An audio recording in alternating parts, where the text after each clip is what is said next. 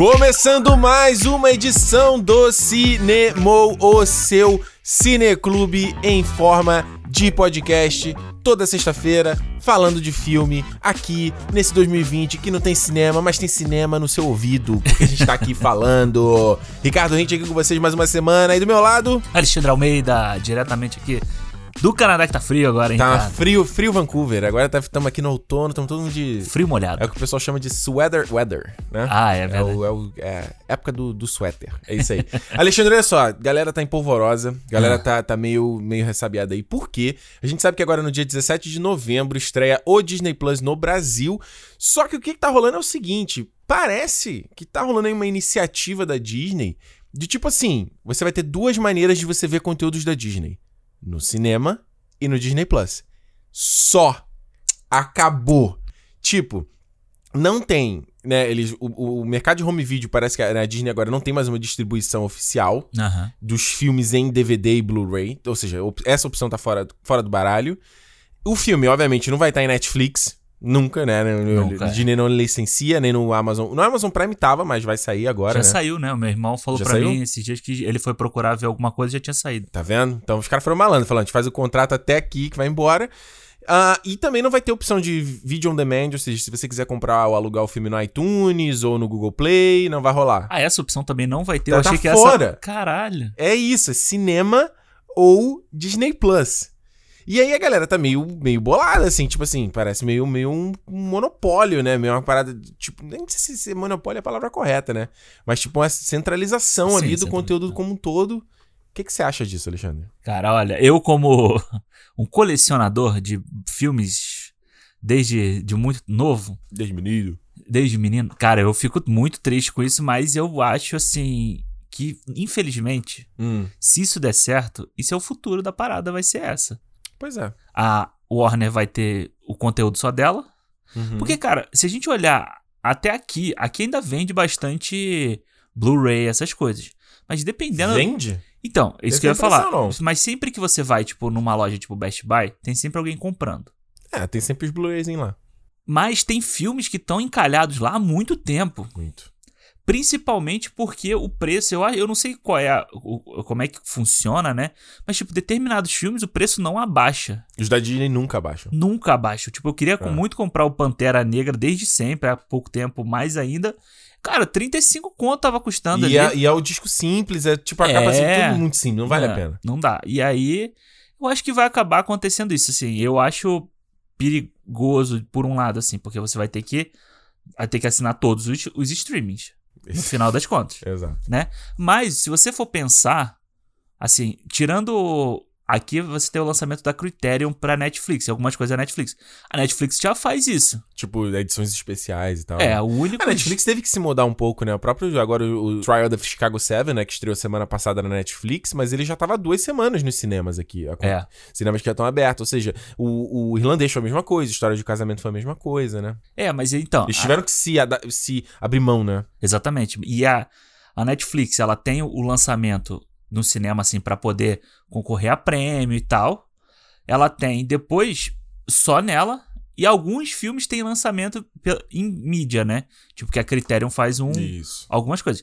Mas, por outro lado, se você Que, quer é, ver que é tudo de colecionador. É tipo assim, uma edição de colecionador. colecionador, não é... caro, inclusive é, É, caro. não, é, assim. não é algo pra grandes massas, É. entendeu? É. Mas é isso, se você quer assistir o conteúdo da Netflix, você tem que ver na Netflix.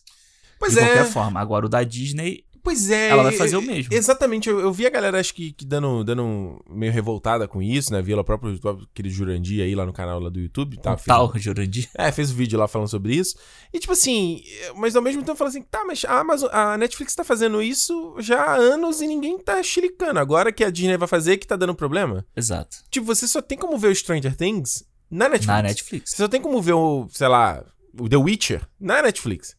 Então assim, É, se a, a Disney tá investindo em criar o, o streaming É, dela, a Disney, felizmente, por conta do legado, por conta de tudo aí, os caras têm um catálogo que é, gigante. é inigualável, assim, perto de qualquer outra. Não só, assim, independente dos. É só o catálogo da Disney mesmo. É. Os caras adquiriram a Pixar há mais de 10 anos atrás. Adquiriram a Marvel há mais de 10 anos atrás. Adquiriram Star Wars há, há uns 5, 6 anos atrás.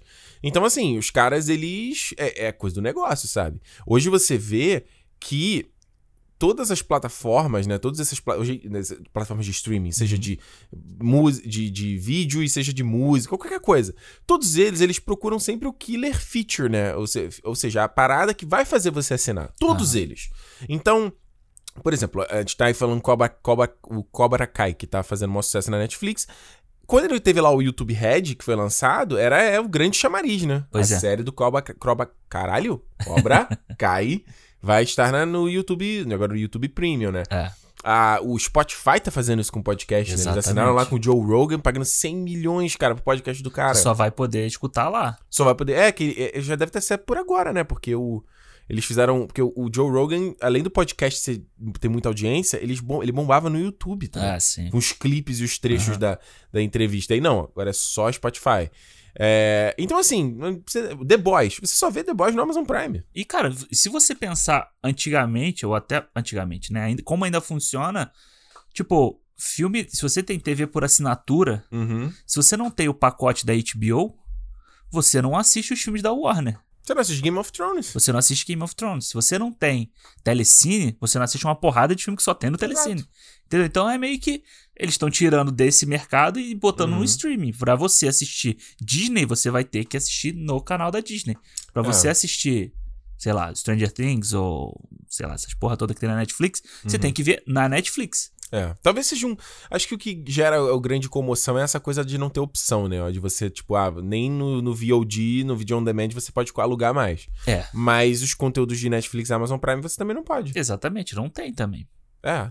Eu acho que é porque, eu acho que é porque no caso da a, a Netflix sempre foi assim. O Amazon Prime sempre foi assim. A, Netflix, a da Disney é a novidade, né? A Netflix você, ou a Netflix não, a Disney você tem aquela lembrança de você ver no cinema. Não, não só isso. A Disney, eh, há uns anos atrás, eles sempre tiveram umas edições de home video muito bacanas. Muito bacanas, Seja a é. fita verde do Rei Leão, que a gente sempre fala aqui.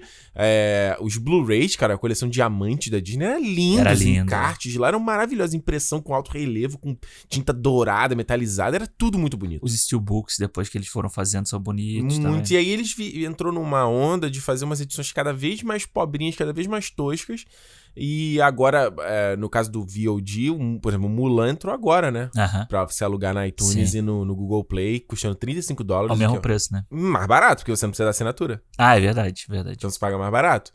Então, assim, eu acho que. É é uma, é uma situação complicada, mas eu já falei isso pra você. Eu acho que essa coisa de, de mídia física já era. É. Isso não adianta, a galera que quer choramingar aí, ah, porque eu gosto. Beleza, cara, no fim do dia, tipo, é igual parou de vender Blu-ray player no, no Brasil. Aham. Por que parou? Porque ninguém compra.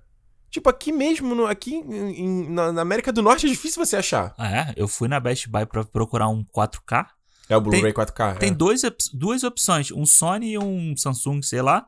E assim, uma caixa de cada um só na É loja. isso, e acabou, sabe? Então, aí você fala, a galera fica fazendo uh, campanha, ai, porque tem que voltar a vender, ai, porque tem que lançar essa edição. E beleza, vocês estão no direito de fazer campanha, mas no final do dia, brother, se não dá lucro pro cara lá, o, dono da- do, negócio, ele não faz o menor sentido. Ele fala, eu vou lançar num lugar que as pessoas não querem comprar. Exato. E, bicho, até a Criterion, que a gente tava falando aqui, que tem Uhum. edições de colecionador e tal, ela tem o streaming dela.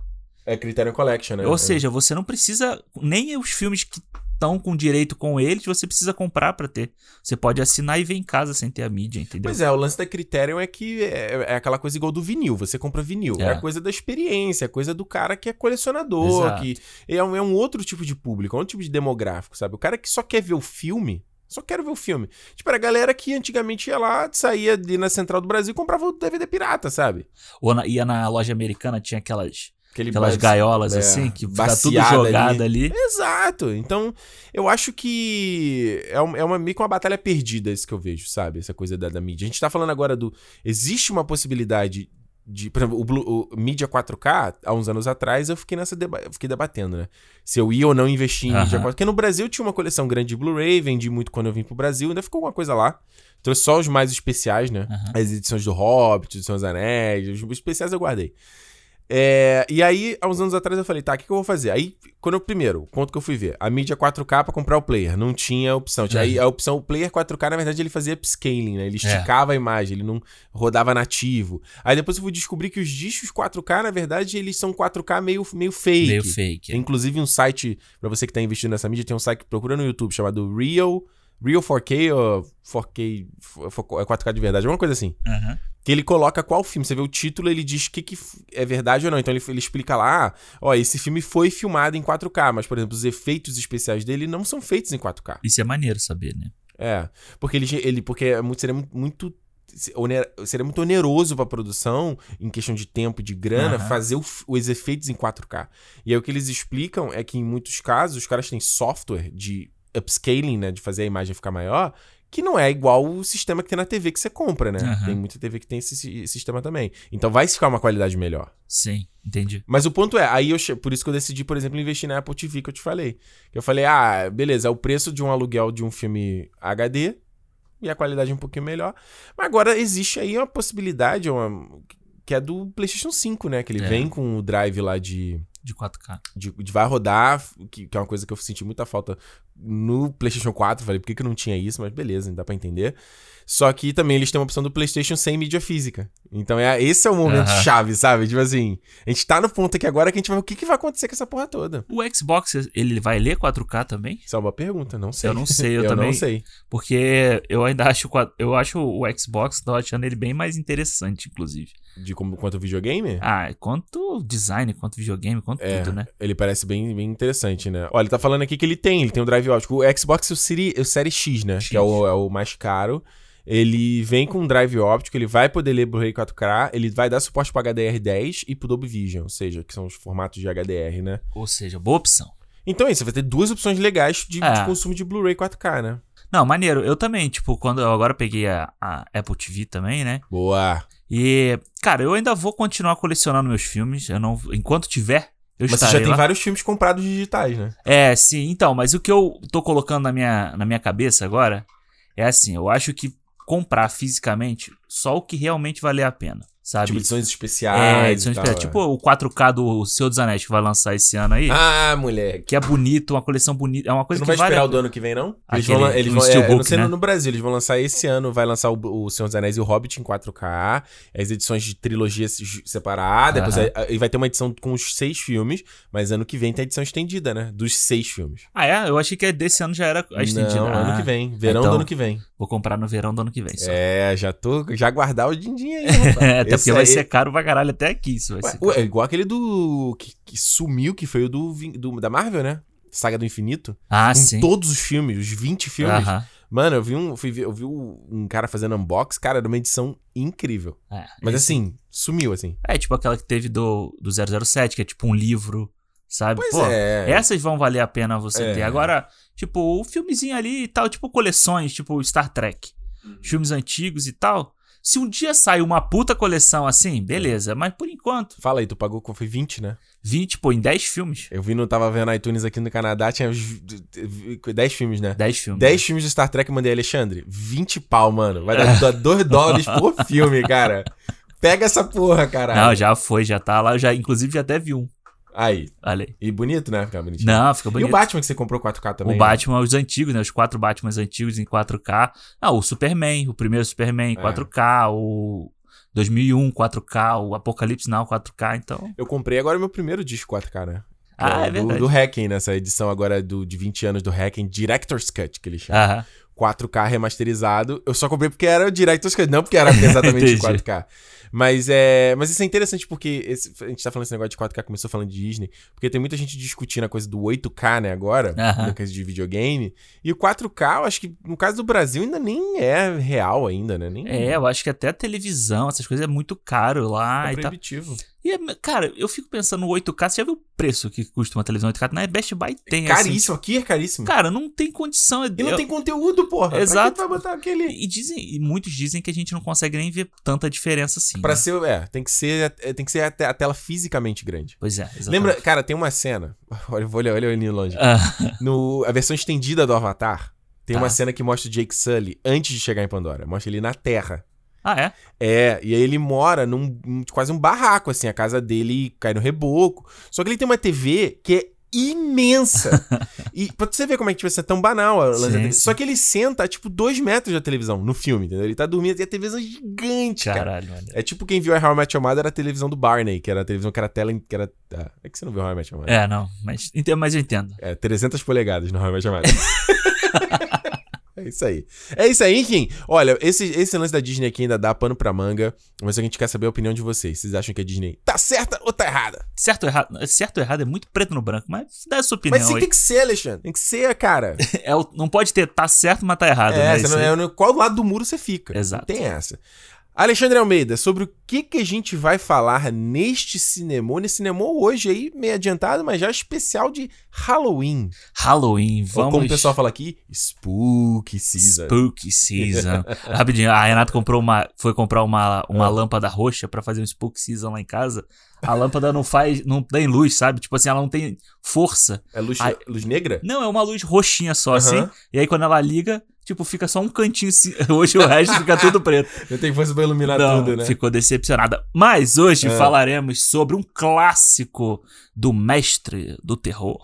Do mestre do suspense, sei lá como é que é o, a alcunha que o John Carpenter carrega, que é The Thing, que não é a coisa, é, é o enigma de outro mundo. De um outro mundo. De né? um outro mundo. De um outro mundo. Exatamente. The Thing de 1982 aí, estrelando Kurt Russell, dirigido pelo, como o Alexandre falou, John John, Carpenter. aí, que fez é, Halloween, que mais?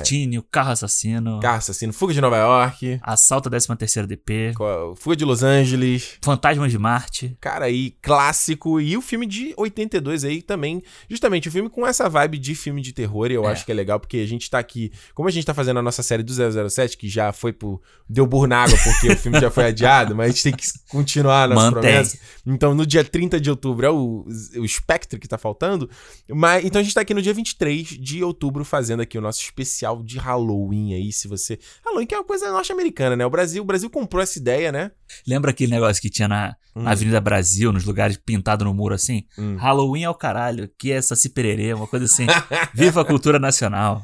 É, eu, esse é o lado, acho que, bom e ruim do Brasil, sabe? Eu acho que é legal o Brasil ter essa capacidade de absorção, de, de agregar, sabe? Acho que morando aqui fora é que eu percebo mais isso, assim. A galera aqui não, não, Não, é, muito aberta, né? Não, o brasileiro é de, de agregar e pro bom e É. pro mal, sabe? A gente absorve culturalmente também. Acho que isso é uma coisa legal do, do, do Brasil. Mas enfim. É, Enigma de Outro Mundo. Lembrando, ó, toda sexta-feira a gente tá aqui falando de filme, então se é a sua primeira vez aqui no cinema, o papo é com spoilers, tá? A gente fala abertamente sobre os filmes, pra ser realmente a vibe de tipo de um clube de cinema, né? Tipo o clube do livro, onde você vê o filme e a gente acompanha aqui também. A gente sempre posta lá no nosso Instagram, Cinemou Podcast, o calendário do mês, então você já sabe o que, que a gente vai falar, assiste com antecedência, né? E já tá pronto aqui quando o programa sai toda Exato. sexta-feira. Então, Primeira vez, já se certifica que você tá seguindo aí o, o Podcast no Twitter e no Instagram e que também já tá com podcast assinado no seu aplicativo de podcast pra que, né, toda sexta-feira o programa seja notificado lá, o programa já baixa pro teu aparelho e é isso aí, ou já,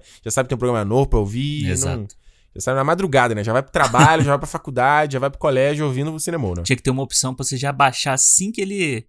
Né? Tinha que ter essa opção. Assim que carregar, já, já tá, É, deixar tem. baixado. Se você, se você assinar no aplicativo, faz isso, porra. Não, mas não baixa no seu celular. Às vezes a pessoa. Ah, é, depende do aplicativo. Eu uso o Pocket Cash Ele faz isso, ele já deixa Sim. baixado lá. já. É, porque o Spotify, eu uso o Spotify, ele não faz. Ele, tipo, te avisa, mas aí você tem que acordar de manhã e baixar. Às vezes você esquece. Agora ele te avisa, porque quando o Spotify botava podcast, nem avisar ele fazia. Eu falo, pô, então, cara. é- Pra quê, né? Você tá é assinando. o core É. do podcast você avisar que tem uma edição nova. Não faz o menor sentido. Mas, mas o podcast, Pocket Cast baixa, mas eu tenho que abrir o aplicativo. Ele não baixa em background, entendeu? Ah, então, exato. Esse é um problema. Não, tipo, se eu eu só abrir o aplicativo. Ele já baixa. Ele já baixa tudo, entendeu? Ele não roda no background. eu Entendi, acho que eu tenho que mudar essa opção no meu celular. É, acho que eu bloqueei. sim. É. Eu acho que eu bloqueei isso no meu celular. Porque acontece que eu sei que tem edição nova, aí eu saio, sei lá, vou pra rua, aí tá o podcast e fala, puta, filha da puta, não baixou. Mas aí eu baixo no 4G mesmo, porque eu não uso 10 GB que eu tô pagando pra nada. Tá nada, pra ficar em casa Aí usando eu- Wi-Fi. É, aí eu baixo hoje, foda-se. Alexandre, vamos lá, olha só. Enigma de um Outro Mundo. Primeira vez que eu vi esse filme, tá? Eu sabia da existência dele, mas nunca tinha dado a chance de assistir, né? Aham. Eu sabia que 2011 aí que tinha, teve a versão nova dele, né? Com a Ramona Flowers aí. Sim. Que. Toma, diz que é meio meio fiel. Aquela coisa, né? Faz remake de filmes dos anos 80 que perde o charme. Pois né? é, todo mundo fala que é uma bosta esse aí. Pois é. Eu vou te falar o seguinte, cara. Eu gostei bastante do filme. Fiquei bem impressionado com algumas coisas. Acho que até com o, o quão não datado é o filme. Aham, sim. Sabe? Ele parece bem atual em, em mesmo em qualidade de imagem, sabe? Eu vi, eu vi em 1080p, não vi em 4K não, vi, que não nem tem versão 4K É, não dele. tem. Então, tipo assim, a qualidade tava boa do filme, acho que tem uma parte ali de até em ritmo dele que é bom também. E eu acho que esse filme aqui, cara, é assustador, é grotesco, Uhum. é asqueroso, e eu, isso é uma parada que eu não consigo falar de todos os filmes, cara. Tem É. muito filme que eu não consigo falar sobre isso. Pois é, eu também. é- essa foi a segunda vez que eu vi. Deixa eu pegar né? minhas anotações aqui que eu já Tá, anotei. eu vi a primeira vez há muito tempo atrás esse filme. Hum, E, mas ele- as pessoas sempre falavam muito dele, né? E a gente teve a ideia de usar ele aí quando o você Mor- teve. Eu tive, tá bom. quando o Morricone morreu, né? A gente lembrou de quando o pessoal falou da trilha sonora dele e tal. E aí a gente decidiu falar sobre ele. E eu acho que é uma escolha. A gente ter escolhido esse filme é legal porque ele escapa um pouco do, do, do normal, sabe? Que seria um Pânico, um Halloween, um Jason. Que, vamos deixar claro, você não gosta de filme de terror. que eu não gosto de filme de terror. Nem não- esses clássicos também você não é, você não é fã. Ah, Jason eu vejo porque eu acho divertido. Você tem medinho? Não, eu, filme de espírito eu não gosto, porque eu não gosto de ver essas coisas, porque depois vai bater uma porta, vai. Invocação do Mal, você nunca viu esses novos? Vi, né? o primeiro, o primeiro Vocação do Mal vi porque é do hype da galera e. Pô, e tu não teve medo? Que aquele filme é assustador. Não, é, fiquei meio cagado durante uns dias já daquele negócio. Mas, tipo, Mal 2 você não viu. não, o dois eu Nem não o vi. 3 você vai ver. Não, nem vou o ver. diabo me mandou fazer. É, The não. devil made me do it. Mas ele tem. O, É. o, o Invocação do Mal, ele tem um. Um cinismo ali, uma, uma coisa que eu acho Uhum. interessante. É uma coisa que a gente já falou aqui, que eu acho que a Blumhouse traz muito, né? Sobre, nos filmes dela. Que é você tá essa. Não é o terror pelo terror, sabe? Você pode ter um filme de comédia que é um filme de terror, um filme de suspense que tem um terror, um filme psicológico que é, que é para mim é uma das piores coisas que, que Esse tem, o pior é foda. time- tipo É. de filme que tem. E aqui o, o, o Enigma de um Outro Mundo, que é uma ficção com terror, né? É meio que um. É como se fosse um Alien, assim. A gente Não. me lembra muito Alien. Porra, né? Esse filme me lembrou muito. Tanto que a primeira coisa que eu fui fazer foi ver as datas, né? E o Alien é de 79 e esse é de 82. Então, assim, eu acho que a inspiração tá meio clara. É, exato. E Porque o Alien, o primeiro Alien é um filme de suspense e terror total, sabe? A galera é um grupo ali de, de cientistas, pesquisadores, caminhoneiros do espaço, presos no espaço confinado com aquela criatura. Pois é, eu acho que o mais interessante, e eu eu gosto muito desse filme, do, do Enigma de um Outro Mundo. por- mesmo sendo de filme de terror, eu gostei muito dele, revendo agora também. É isso, sabe? É você tratar o. Ele tem o grotesco, o gore ali da, da criatura, né? Que a gente vai vendo muito pouco ao longo do, do início do filme, só vai ver depois. Mas o, o pior dele, assim, o, o mais amedrontador dele é o que que ele tá contando ali, sabe? São os caras presos num ambiente e você não sabendo em quem você pode confiar. Exatamente. Eu acho que isso é a grande questão do, do filme, que eu acho que é o que torna ele uma coisa. Um, que dá um a mais nele, sabe? Que dá um. Sim. joga ele pra cima. Eu acho que esse filme aqui, ele é muito relevante ao atual momento que a gente vive aí, porque, cara, tá aí na moda o Among Us, né? Você viu o jogo Ah, de... sei. Né? O- Que a galera, os cientistas presos num lugar, eles têm que des- desvendar quem é o impostor ali, quem é o alien infiltrado e tal. E eu vendo esse filme aqui, eu falei, caralho, é o Among Us É total, total, cara. Puta merda.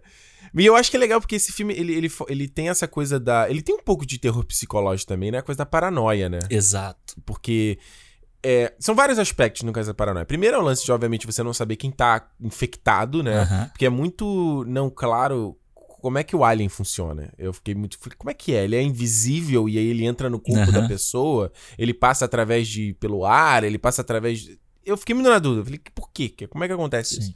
Então, esse é um fator. Tem o fator da, de onde eles estão. Porque não, não- o filme não desenvolve nada isso, né? Eles estão num, sei lá, num Polo Norte, alguma coisa assim. Na Antártica, né? É, fazendo uma missão.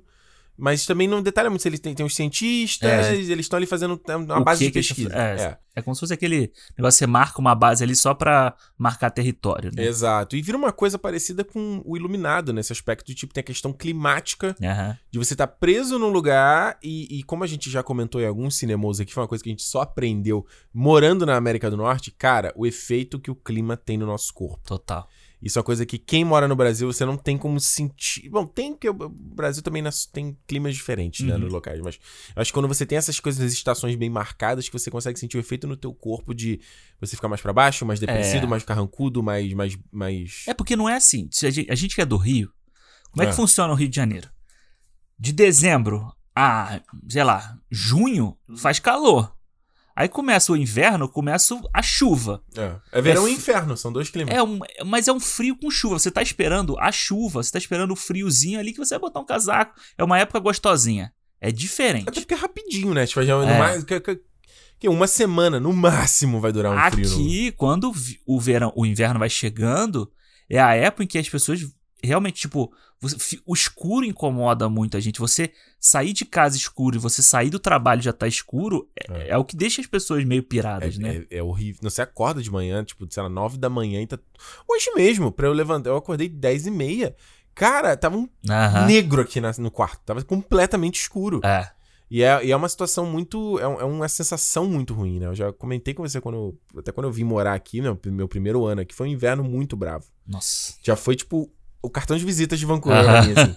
E eu, eu tive momentos muito maus aqui. Tipo, quando nevou a primeira vez, eu fiquei puto. Cara, tá, eu juro pra você, eu tava quase falando. Vamos voltar pro Brasil, foda-se. É porque não é uma, é uma cidade que. Isso a gente acha é tudo que não. novo, né? É tudo. Não, e a, a, gente acha que não, mas muitas cidades aqui também não são preparadas pra neve, né? Vancouver não é uma cidade preparada pra pois neve. Pois é, e aí tudo e é um caos. Puto. É. Eu, cheguei, eu cheguei em casa, puto, que eu falei assim: peraí, cara, a gente vê, vê todo o verão o Rio de Janeiro não preparado para o verão, para as chuvas.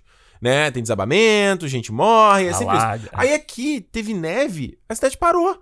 Eu, fiquei, eu não consegui chegar em casa. Só não morre ninguém, só não tem essa história. Mas eu o fiquei resto. Puto, cheguei em casa e falei: o que, que a gente veio pra essa merda? Gastou maior dinheiro pra ver essa porra dessa.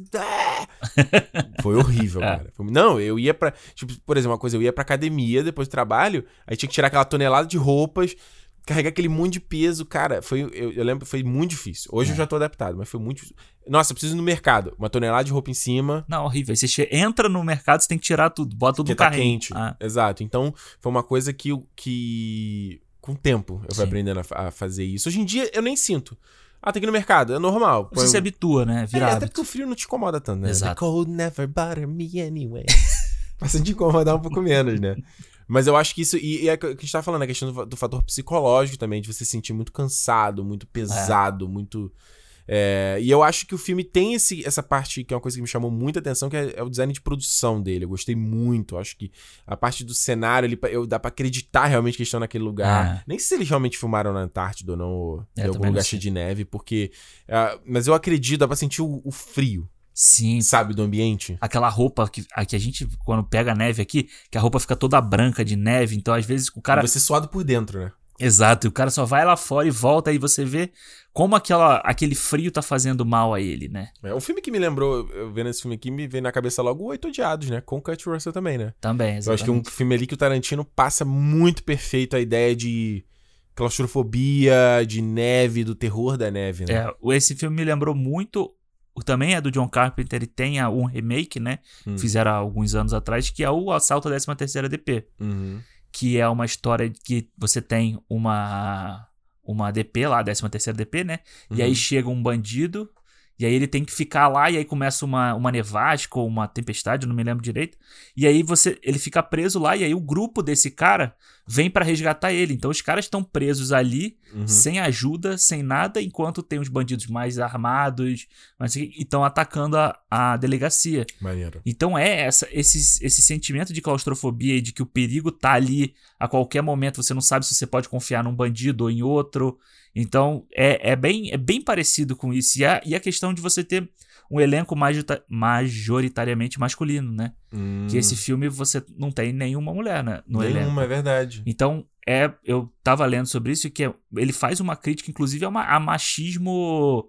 Tipo, o homem ter medo, sabe? O homem temer alguma coisa. Então, eu gosto muito desses filmes de, de terror O suspense. cara que é todo lá com os cachorros, né? Meu Exato. cachorro. Esses filmes de terror mais antigos, tipo o Romero, né? Com, Uhum. Que você tem uma crítica social também ali no meio, sabe? Você também tem um a mais, não é só o susto pelo susto. É. Ele começa muito misterioso, né? Você tem aqueles caras ali no helicóptero perseguindo o cachorro, né? E atirando, e você fala, cara, o que que tá acontecendo? Até uma cena meio longa demais, fala, o que que tá acontecendo ali? Ah. E, e eu acho que nesse começo ali o filme é meio, até meio confuso, né? Você fala, caraca, que loucura, o que que tá rolando aqui e tal?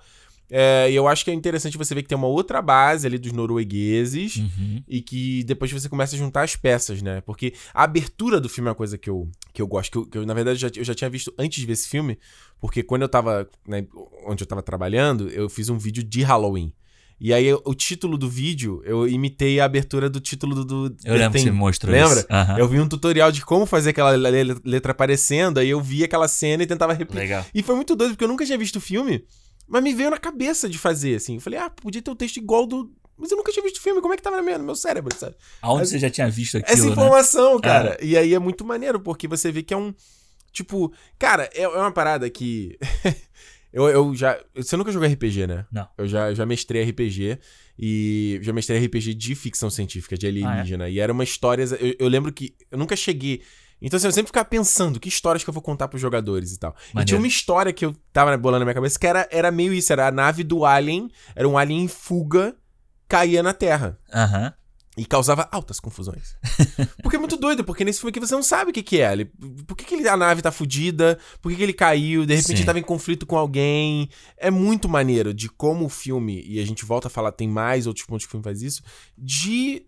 Que, é- que é, é meio. Hoje em dia, se um filme desse acontece, até a gente. É, mas olha o furo de roteiro aí que não explica. dadadã." É, você não, não tem o, Não tem o- furo nenhum, cara. Você não tem o Nolan ali parando o filme pra dizer assim, olha, aconteceu isso, por isso, Com isso, o que isso. Michael Caine andando e falando, não, porque o Alien. Que eu- Exatamente. eu tô vendo aqui e tal. Embora tenha um coroa, né, que é o, tá ali, que é o cientista deles também. Ou, cara, que ele é a cara do Dr. Albieri, né? Nossa, total. Total. Não, tem um, é, tem um outro maluco também que é o Albieri na sobrancelha, né? É esse que você tá falando? É, é Tem- o, Eu tô falando do mais ba- baixinho, assim. o gordinho. É. É, que ele parece o. Ele parece um outro Mas cara, tem um na verdade. outro que é meio rosado, ele tem uma sobrancelha... Sim, sim. Eu já vi esse cara em outro filme também. Eu não me lembro agora qual é o filme. Tá. Que ele já tá em outro filme.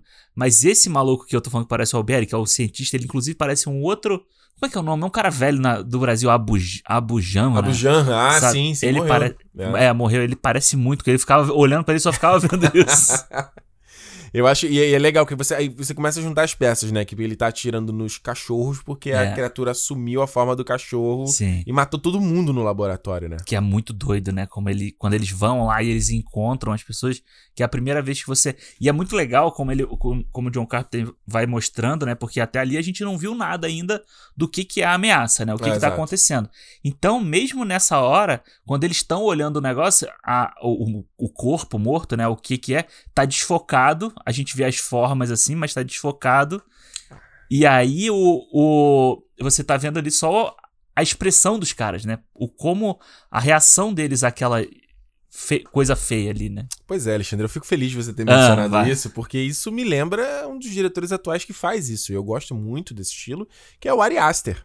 Você Ah, ama de paixão. Sim. O que, que você achou que ia falar? Você acha, Não, que não. tava indo por outro caminho, né? Não, não, não. Eu já achei que vinha uma sacanagem no meio mesmo. É, porque o Ari Aster, ele é o cara que. Eu, eu- gosto muito dessa, justamente dessa. Talvez seja até a escola dele, né? Porque o Ari Aster tem 30 e poucos anos também. De tipo, por exemplo, no Midsommar, quando ele filma lá aquele. Eu não vou falar aqui pra não dar spoiler lá do maluco. Né? Aí quando ele entra na cabana, então. Ah, sim, sim, Pendurado sim. lá? Aham. Que a câmera totalmente fora, né? É. Não tá focada. E, ele- e a câmera. E é, e é muito foda, porque você tem um filme de terror que, que me distancia muito de filme de terror, é aquela coisa ah, cortada, né? Câmera sacudindo, não sei o quê. Não! O cara tá com a câmera super devagar e ao mesmo Suave, tempo é. você não consegue ver tudo direito. Exato. Isso é que faz o, o melhor terror. Que é, o- inclusive, é o que ele faz, por exemplo, com, no Hereditário, com a coisa de brincar com ex- extracampo, sabe? Que é a coisa que você tá focando e tem a tua visão periférica Sim, aqui. sim. E ele tá brincando com o que tá acontecendo fora do frame, né? E eu acho que esse filme aqui tem, tem uma a parte de estética que eu acho que é muito legal do- de- desse aspecto que eles Ah, fazem. e ele tem um- uma questão de da câmera ir andando pelos corredores lá da base deles, Uhum. né? Então é, O Alien também não faz isso ou eu tô viajando? Faz. O viajando? Alien, o Alien faz também. A câmera vai ficar passeando. Fica né? passeando nos corredores. tá na- Só um parêntese sobre Ah. o Ari Aster. Ah. Eu não é que eu. eu, eu te- o meu problema com o Ari Você Aster. odeia ele. o não, o meu problema com o Ari Aster é que as pessoas veneram o Ari Aster como se ele fosse. Tipo, um gênio. E ele não é um gênio. Ele faz um monte de coisa que as outras pessoas já fazem. Ele é um cara competente. Sim, ok. Mas ele não é um gênio. Quem, não é, quem é gênio. mais gênio? Ari Aster ou Damien Chazelle? Ari Aster ou Ryan Coogler? Ryan Coogler. Ari Aster ou da Ava DuVernay? Pô, mas é porque a Ava eu não vi muita coisa dela. mas, tipo, entre o Ari Aster e o Eggers, eu prefiro o tipo de filme do Eggers. Ok, Entendeu? entendi. Mas enfim, o, sobre esse Ah. filme que você tava falando aí da questão técnica, né? Da, da, Uhum. da, da questão. Cara, eu fiquei muito impressionado. Eu queria muito rever esse filme hoje em dia pra Ah. poder rever a questão dos monstros, né? Do, do monstro ali, dos efeitos e tal. Sim, E vou te falar, cara, algumas cenas ali eu fiquei meio impressionado ainda. Sim. Sabe, Eu pô- fiquei... eu- eu- Tá. Cara, tipo, como é bem feito o negócio ali, sabe? Aquelas tripas que saem do bicho é, é muito anos 80, né? Que fica balançando assim e tal. Bem mangá, anime. É, mas, cara, a- principalmente a cena do. Da hora que o médico tá lá examinando o cara, e aí a barriga abre, e depois a cabeça vai escorregando pra trás, né? Assim horrível. e tal. Cara, aquilo é muito bem feito. É muito É. legal. Aquelas pró, é protético, ou é, é- Como é que fala? Animatrônico, sei lá que é aquilo. É, muito bem feito. É muito Não, legal. Isso, isso eu acho que é uma das coisas que eu fiquei mais impressionado com o filme, sem dúvida nenhuma, sabe? Eu acho que eu tava até tentando lembrar um filme talvez na mesma época que me impressionou nessa forma. Porque o Alien, ele também é muito bem feito, mas a gente sabe que é um cara, um, né, um cara, um cara vestido e tem muita coisa de trabalhar com a escuridão, Exato. né? E que é, que é legal. Só que eu acho que nesse filme aqui é interessante o que você falou, a coisa é muito iluminado, né? Aham. Bem, você consegue ver todos os detalhes e é muito bem feito. Eu acho que é tudo muito bem feito, é tudo muito grotesco, sabe? É. Eu acho que você, você pensa até de design, você fala, cara, quem é a mente doentia que pensou isso aqui, cara? Os corpos meio que misturados, né? Aquela coisa de, É. de um absorver o outro, mas você absorve o que você já absorveu antes, continua ali dentro. É. Então é uma duas pessoas juntas com um cachorro, com não sei o É, o primeiro cara. que ele pega lá, que é tipo, duas, são duas cabeças, né, moldando, e é até muito legal que ele faz uma, uma brincadeira que acho que o cara fala. Eu não vou lembrar agora o diálogo exato, mas acho que é o do médico. Alguém fala, ah, que vai ficar tudo bem, não sei o que, ó, isso não é nada não. E aí ele vai dar um close-up Aham. nessa cara, tipo assim, vai ficar tudo Vai pior, cara. Exato. Mas eu acho que eu, tem uma coisa que eu fiquei pensando que é uma coisa que 2020 me ensinou em relação a filmes, né? Que era a idiotice dos personagens, né? Eu ficava muito puto com, quando eu vejo. Isso em filmes, né? Até, por exemplo, Alien Covenant é um que eu sempre Aham. adoro cagar em cima, porque é um filme que os personagens são extremamente idiotas. E 2020 me mostrou que as pessoas são idiotas. Por mais que você tenha claramente que não é uma coisa certa pra fazer, os caras vão lá e fazem. Então, tipo, no filme mesmo, tipo, eles pegam a criatura e levam lá pra base deles. Eu falo, o quê? Por que você fez isso, cara?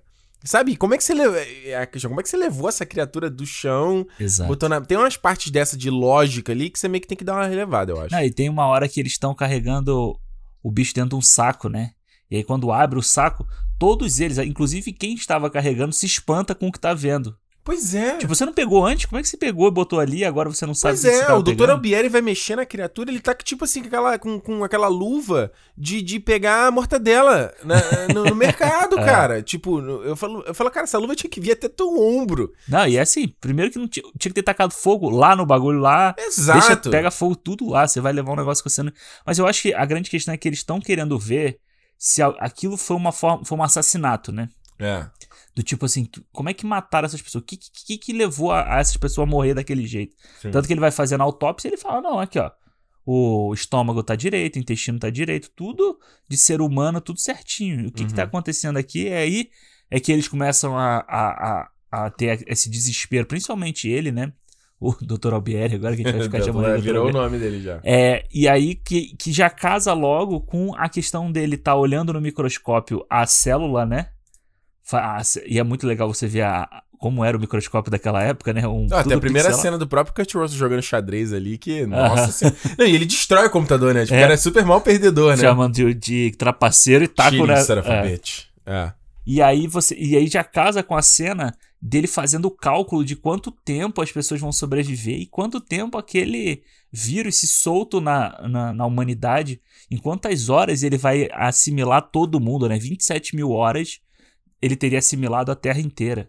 Então aí a gente. Não, e que, de- que primeiro que o cara é Nobel da Paz, o prêmio Nobel pra esse cientista, que o cara é muito inteligente. Não, o cara é muito foda. e o né? computador é fantástico, o computador da NASA também já fazia todo esse cálculo, né?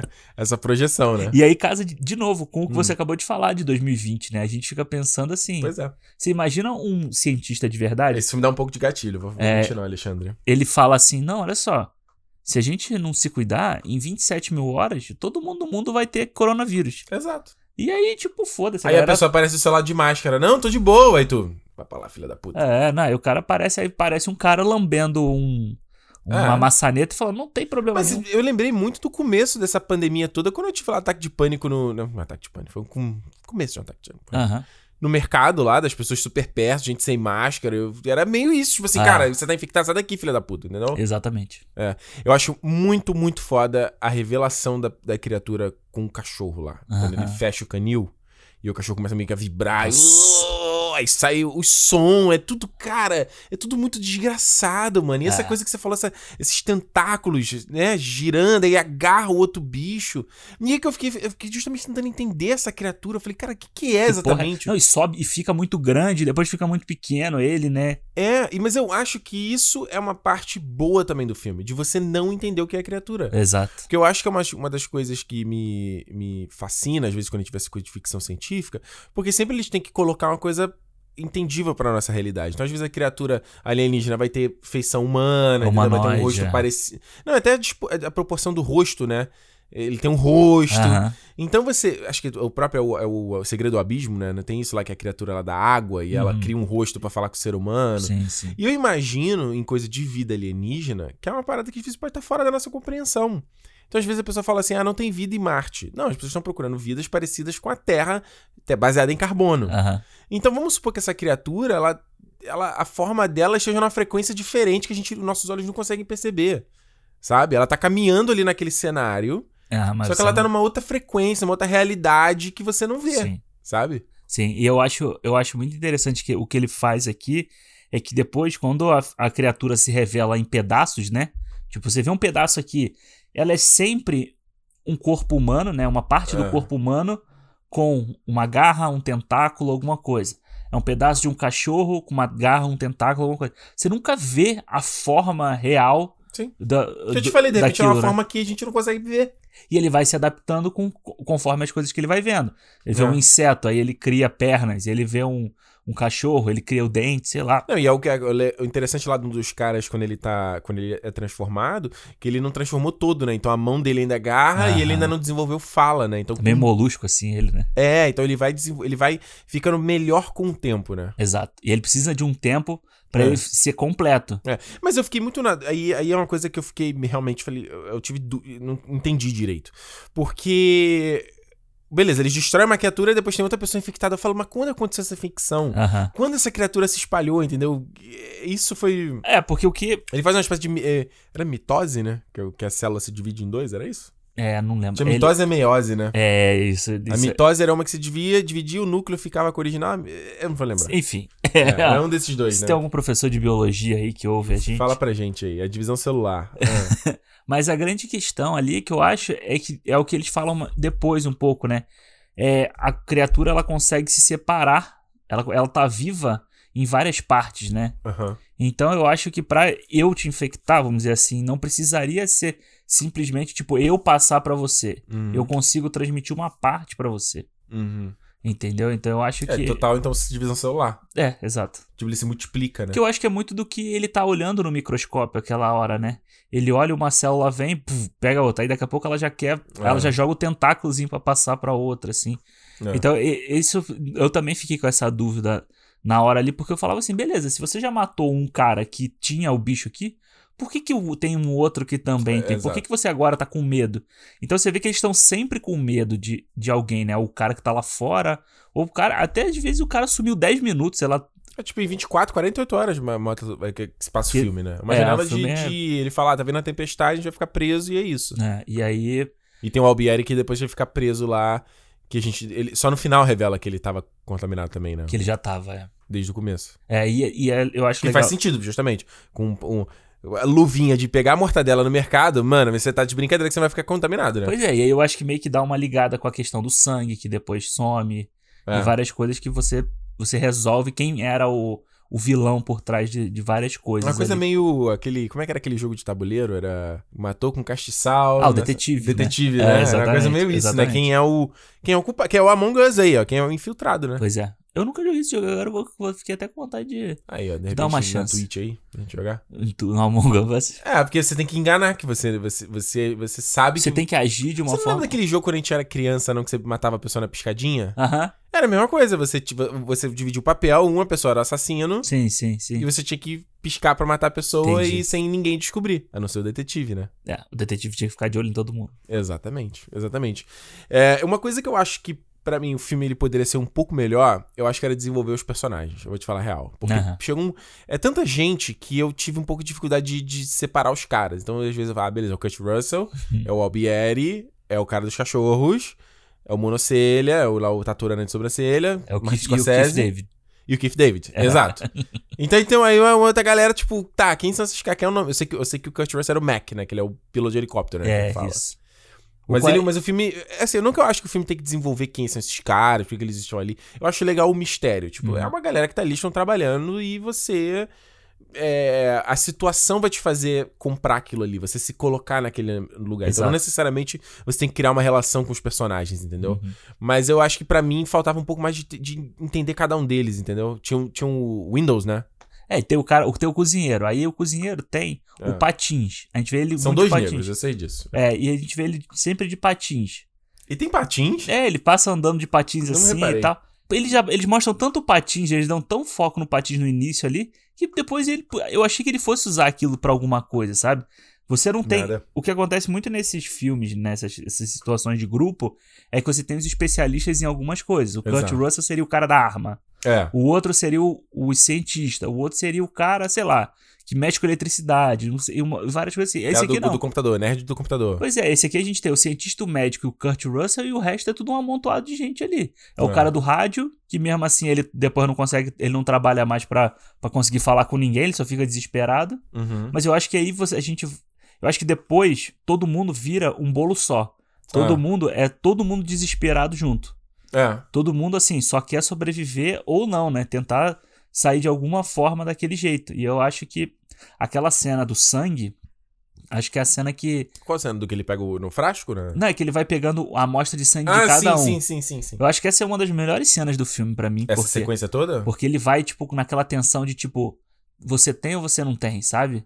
É. A- Eu acho que só fica meio. Aí, assim, o efeito da época só é meio fake. Que a mão é falsa. Porque a mão é falsa. Você é consegue falsa, ver que é. aquele vai dar merda porque a mão, tipo, É. parece que não é da mão da pessoa. Se bem que né? ele ainda brinca, ele faz um. Ele mostra o plano duas vezes, né? É. Ele mostra o plano segurando, aí ele volta e depois mostra de novo. Então ele até tenta chegar, ah, não, é a mão de verdade, tá? É, normal, pois, né? Pois é. Mas é. Mas eu acho muito bem feito. Que seria, tipo assim, o sangue, o sangue dele tem um. Ele vai tentar se proteger, né? Pois é, e quando, quando ele, ele fica esquentando o arame, que na hora que ele encostar ali pra queimar o sangue, o sangue se defende na hora, né? O que é muito doido, né? Que você pensa assim, "Bah, tá beleza, cara, a criatura ela tem esse sistema de defesa até no- em, nível molecular, né? Aham. Até o próprio sangue dela, nível celular, ou melhor, que consegue se defender.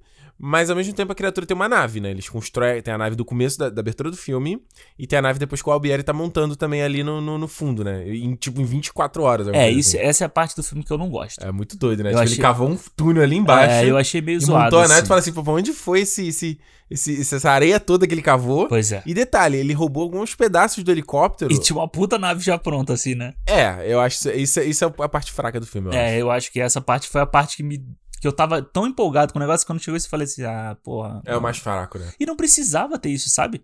Ele, É. simples, ele simplesmente ter sumido, como acontece ali, já, porra, você já fica na tensão de cadê esse cara, o que, que ele tá cara? fazendo e tal. Porque ele fala muito, eu não sou o cara, não Pois sou o é, ele foi o cara que, que negou desde o início. Ele, e ele era a voz da, da consciência, assim, né? Era o cara que tava estudando ali. É o Uhum. primeiro a se desesperar completamente por uma questão certa, né?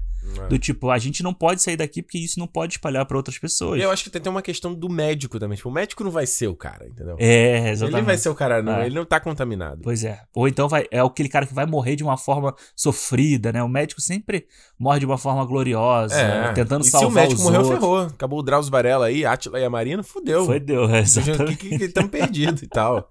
Esse, esse, esse filme me lembrou muito, muito, muito também o The Last of Us Part 2, né? Que, é aí que saiu esse ano.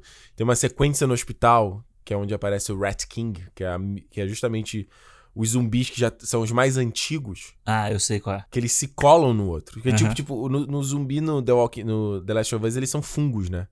Então ele se junta com a vegetação, ele junta com, as construções. E esses zumbis já são tão velhos que eles acabaram colando uns com os outros. Aí Ah. um bicho gigantesco. E, cara, isso deve total sido inspiração do, do Enigma do, do, do Outro Mundo. Pode ser. Porque é a mesma coisa, é a mistura de vários elementos ali. Você vê uma cabeça solta aqui, um braço aqui do lado de fora. E até coisa ali da sequência final mesmo, aquela coisa meio labirinto, sabe? Aham. eles estão correndo ali pela base. Nossa, lembra muito a sequência que você enfrenta o Hat King também. E os caras que fazem o Last of Us, eles tentam, não, eles não escondem das referências, de onde eles É. se inspiraram.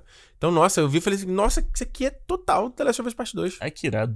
É. Maneiro. E não, e, e lembrou muito, eu fiquei pensando muito, né? Porque essa coisa de alien, do alienígena que se assimila com a gente, eu acho que é uma coisa, é um terror, uma parada absurda, né? É, e eu acho, eu tava pensando, por exemplo, no A Experiência também, que eu não lembro, me, me ajuda a lembrar aí. Aham. Que Na Experiência tinha isso também, que ela assumia a forma humana, não era? Sim, sim. Ela virava a Natasha Henstridge, né? Mas ela infectava os outros? Acho que ela infectava os homens pra dar vida, não era isso, não? Eu acho que ela se alimentava dos homens, não era? Uma ela coisa era assim. tipo canibal. É. Mas o, Missão, o MIB tinha isso também, É. da Alien que vinha. Ah, o... o Invasores de Corpos, né? Aquele classicão Uhum. até. Que é isso, é uma, é uma ameaça que você não vê e as pessoas Nossa. vão pegando. É o filme lá do Shyamalan. É o Chuba Gordinha do. Os que a gente falou semana passada. pé- Semana passada não, no, no filme de infância. Os penetras lá. do- dos Picaretas. picaretas. É. Chuba Gordinho, os aliens vêm de uma forma invisível. Ah, o, o do Shyamalan não é, não é alienígena, mas... Chama a vila? Não, o da, que todo mundo se Ah, o suicida The lá. Happening. É o... É. Mas é isso, é ameaça invisível, né? O tempo inteiro. É. Tipo, o, o MIB, o, o experiência não. Você já tem uma forma que você já sabe qual é a forma, você só não sabe, tipo, o que, que ela vai fazer com as outras pessoas, né? É, mas é muito assustador. É que, mais uma vez, a gente volta a falar do Alien aqui, né? Que é igual o Alien que ele. ele cara, tipo, o facehugger é uma, é um conceito de criatura Sim. terrível, sabe? Ele, tipo, te estupra e coloca a semente dele dentro de você, cara. Uhum. Você é o que vai germinar a criatura dele, cara. Não, é bizarro. É, é muito assustador. É muito assustador. Eu, eu acho que Alien. Eu tenho até que rever. Tem muito tempo que eu não vejo Alien, porque Alien é um dos filmes, assim, mais impactantes que eu já vi. Casando com o tema de abertura, aquela minha ediçãozinha Blu- do Blu-ray aí do Alien. É. Bonitinha aí, pra gente ver aí, ó. Eu quase comprei Deixa ela pegar a uma TV vez. nova. boa, boa, boa. A Eu quase essa- comprei ela uma vez no Brasil, a edição do Alien. a gente faz uma sessão cinema aqui. Show. Mas o. E outro também que foi um filme ah, de alguns anos atrás foi o Aniquilação, né? Que você não chegou a ver esse. né? Eu vi, mas não gostei muito. Tu não gostou Não do. gostei muito. Achei Ah, meio. Eu já te falei isso, né? Eu, quando eu assisti ele, não foi uma experiência boa de assistir. Tava assistindo com outras pessoas. E aí o pessoal Em ficava casa. mexendo no celular. Ah, aí. essas fudeu. coisas assim, Eu vi aí- ele no cinema. É. E, tipo, só tinha quase eu na sala. Tinha eu mais umas duas pessoas. Perfeito pra imersão. É, e eu lembro quando eu saí do filme, desse filme, eu postei, postei lá nas redes sociais. Falei, galera, esse filme no Brasil você vai ter que ver no, na Netflix. Não vai dar certo. Pois é, não dá pra você ver desse jeito. Porque ele é lento e você vai ter que emergir. E tinha uma coisa também da questão da criatura, do alienígena. No caso ali, que era a minha interpretação do filme, que ele usava meio que a Terra como laboratório dele. Aham. Fazendo experimentos, se assimilando com o nosso DNA e se clonando e se misturando com a gente, sabe? Pois é, eu acho que, de novo, volta o, o Aniquilação, todos esses filmes que a gente falou aqui, além de tudo, eles têm um a mais, sabe? Eles têm É. sempre, você tem, consegue sempre tirar um a mais da, daquele filme. Eu acho que isso é que pra mim são, são filmes que sempre vão ficar comigo. Tipo, o, o Enigma de Outro Mundo agora, depois que eu vi agora com cabeça feita, né? Vamos dizer assim. é, é um filme que eu não vou esquecer dele, sabe? É um filme que vai sempre ficar comigo. Vou entender por que, que as pessoas referenciam tanto ele, entendeu? Faz é, sentido. é uma coisa Total. que, que. e É a mesma coisa do Alien, cara. O Alien. Por que, que a gente tem tanto problema com esses outros filmes do Alien? Mesmo o Alien 4. Não só falando de Prometheus, Covenant, não. Alien 4, mesmo o Alien do, do, do David Fincher lá, que tem alguns, algumas coisas que as pessoas não gostam. Algumas coisas o filme inteiro. É, tipo. Mas por quê? Porque o Alien 1, ele é muito impactante É. por um sentido, o Alien 2 é impactante por outra, outra coisa. É uma outra É. coisa, é um outro filme de ação, é um- tem uma outra vibe. Mas, evoluir de uma forma absurda o primeiro, né? mas o primeiro, cara, é obra de arte, assim, né? É, eu acho que é uma coisa que, tipo assim, é o raio cair duas vezes no mesmo lugar, sabe? Tipo, uma coisa que tem que ter tudo conjurando pra isso acontecer, sabe? Não tem como replicar a magia do primeiro Alien ou de um filme como o A Coisa. Eu, eu até queria ter visto o novo, O novo. antes da gente gravar, entendeu? Porque justamente eu falei, cara, como é que eles vão replicar? Não tem como replicar essa vibe. Vai fazer a criatura de forma digital. Sabe, não tem a mesma. Você tem que reinventar, você tem que entender. Ah, beleza. O core desse filme aqui, o que faz esse filme ser fora é a paranoia. É, é a coisa de. Exato. E é, o, e é o, o ambiente em volta. Como é que você pode pegar isso e transpor para um outro cenário? Não necessariamente o, o remake do, do Enigma de Outro Mundo, eu ia falar a coisa. O Enigma de Outro Mundo tem que se passar na mesma base na Antártida. Pode ser em outro ambiente. Como você adapta essa história numa outra cenário? Pois entendeu? é, pois é. É a mesma Não tô falando que isso é fácil, não, mas. Não, mas é a mesma coisa que acontece. Uma, um exemplo, só pra gente mudar de um exemplo totalmente diferente. O. A Cidade Perdida de Z, lá, Uhum. o Lost City of Z. Sim. Onde você não consegue replicar a mesma paranoia que eles têm num outro ambiente que não seja uma selva daquele jeito, sabe? É. É o ambiente que cria aquilo. Aqui é a, a imensidão ali da neve, da, da noite isolamento, chegando. né? O isolamento é que cria isso. Eu tinha pensado em outro filme aqui, aí eu pensei no, no Cidade Perdida Z e esqueci do outro. Foi Mas- iluminado, não? Não, não, era uma outra coisa de, de paranoia assim também, mas Uhum. enfim. De qualquer forma, eu acho que. citou, você citou o Eggers aqui, o próprio A Bruxa faz muito isso, da coisa de você estar vivendo ali isolado naquela floresta, você não sabe o que, que tem fora dali. Exato. E o farol também. O farol, o próprio do Shyamalan também, aquele do A Vila, A vila, exato. que é a mesma coisa, você tem aquela coisa que tem criaturas em volta e, e o que que tá... É que eu acho que é brincar muito com o, o medo primitivo do ser humano, sabe? De quando é o, o homem tava nas cavernas e você tinha o teu fogo ali e fora do fogo era uma imensidão de escuridão e você não sabe... Qualquer coisa que tá ali fora vai acar com você, entendeu? Pois é. Pra O, o próprio que você falou mais antes, o do o Quiet Place. Uhum. O Quiet Place. É a mesma coisa. Pois é, é a mesma coisa do tipo, vai dar merda em que momento, sabe? Você sabe que vai dar merda no momento. Em que momento vai dar? Exato. Aqui é a mesma coisa, você fica esperando o momento em que vai dar, fudeu tudo e vai. Salve-se quem puder. E eu vou te falar o seguinte, pra mim eu achei brilhante a maneira como o filme conclui. Eu acho que foi foda É, deixar ele aberto. Acho que foi legal ele não deixar claro se vai se alguém receber a mensagem de contato deles, se tá vindo resgatar. Fica aquela coisa de você não sabe se eles estão... Porque tem todo o papo de que o Mac, né, Kurt Russell tá infectado. Sim. Né? E eu até no momento achei no filme, pô, vai ser um plot twist legal. O protagonista, que ele é tipo o heróizinho, Aham. é o cara que tá fudido, entendeu? Ia ser legal fazer um negócio desse.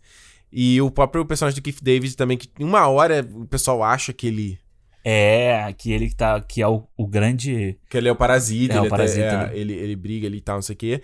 E eu acho que termina ali no final, a maneira um olhando pro outro, tipo, ah, talvez a parada vai morrer com a gente, a gente nunca vai saber.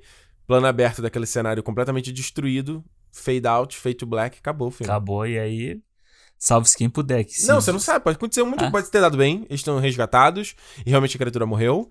Na verdade, um deles está infectado, e no E aí- fim a criatura vai estar viva. É, exatamente, a criatura vai se espalhar de qualquer forma. Ou É. o que eles falam no filme, né? A criatura morre com eles ali, morre entre aspas com ele frio. Eles vão ficar congelados, porque o, o, o Child, né? Que é o Keith David, ele fala: é, Ah, esse, esse calor, esse fogo, uma hora vai apagar, não vai durar muito tempo. É. E aí a criatura vai se congelar como ela já estava congelada antes, né? Porque eles falam que ela tá buscando, ela pode buscar se congelar e esperar uma base chegar, resgatar eles ali e infectar outras pessoas. Então, mas aí, a, a impressão que eu tenho é que, obviamente, isso não tem resposta, é só interpretação. Aham.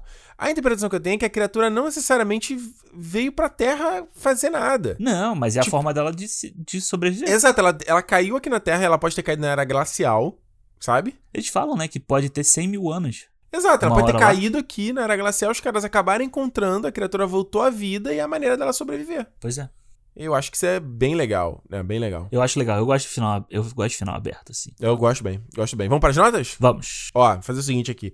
Eu acho que o Enigma do, de Outro Mundo eu não tinha visto, era um filme que tava sempre ali no meu backlog ali pra correr atrás. Eu acho que, pra mim, o filme, como eu falei, ele, ele, ele tá bem atual ainda no aspectos. Eu acho que ele é, tinha essa parte que eu falei de desenvolver um pouco mais os personagens, só pra dar um pouco mais de Aham. tridimensionalidade a eles. Mas não é que no filme seja ruim, não é ruim. Tanto que eu citei que eu consegui citar os caras, então Sim. isso mostra que não É é, tão verdade. ruim assim. Mas eu acho que falta. Sei lá, minha eu sempre sou muito mais de histórias character-driven, né? Aham. Eu, sou, eu gosto disso. Então, pra mim, eu sempre fico, ah, eu quero conhecer muito um pouco desses caras. Por que, que eles estão exatamente ali? E eu acho que se um filme fizesse isso hoje em dia, seria muito parecido com Cloverfield Paradox, sabe? Que ele tu chegou a ver? Não.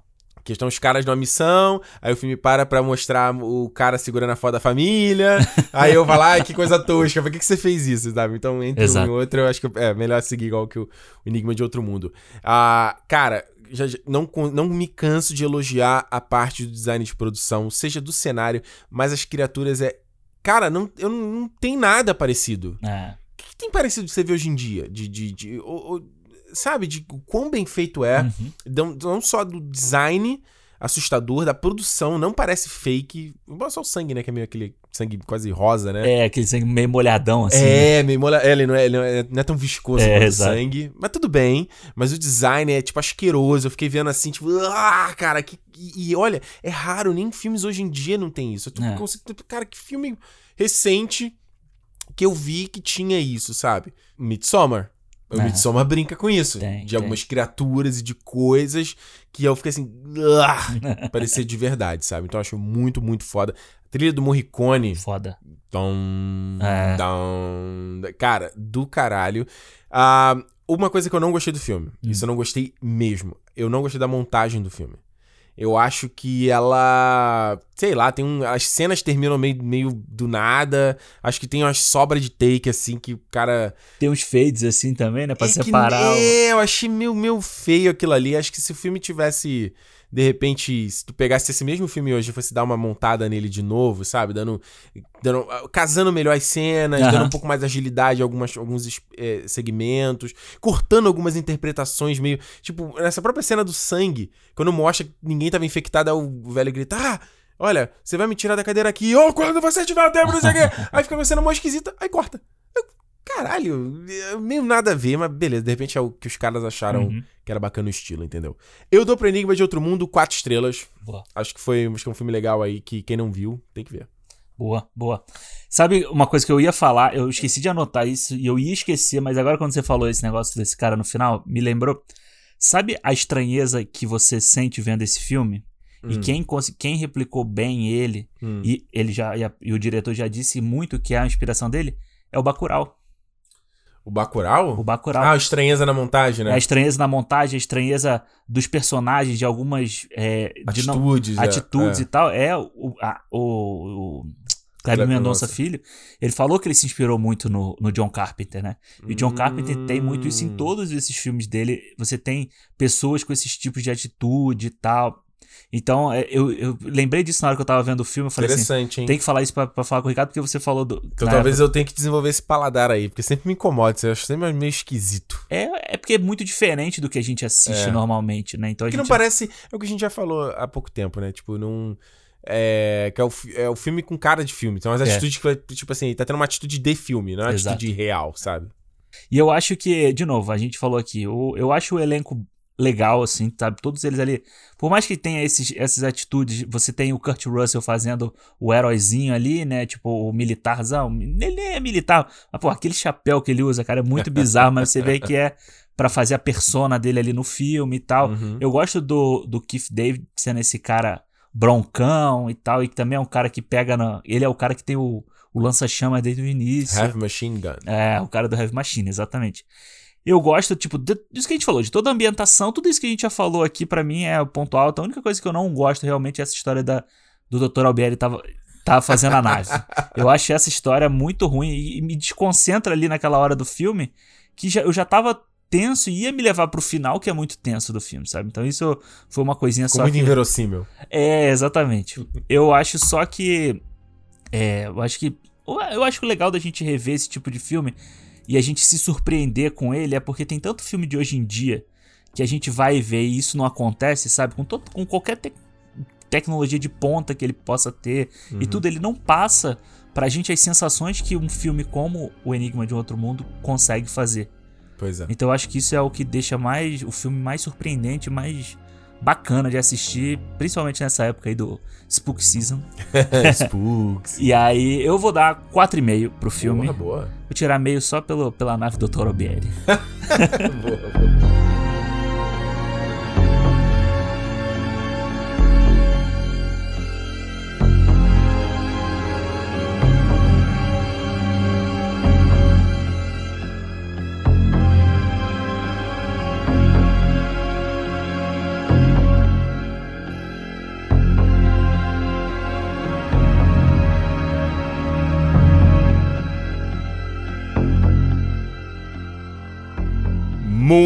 Bem, estamos de volta aqui para ler os feedbacks do programa da semana passada sobre hacking para um estar um sonho aí, essa maravilha do meu querido, não vou falar. Não vou falar pra gente não fazer o Meu bingo. querido DA. Exato. DA é O ótimo. DA.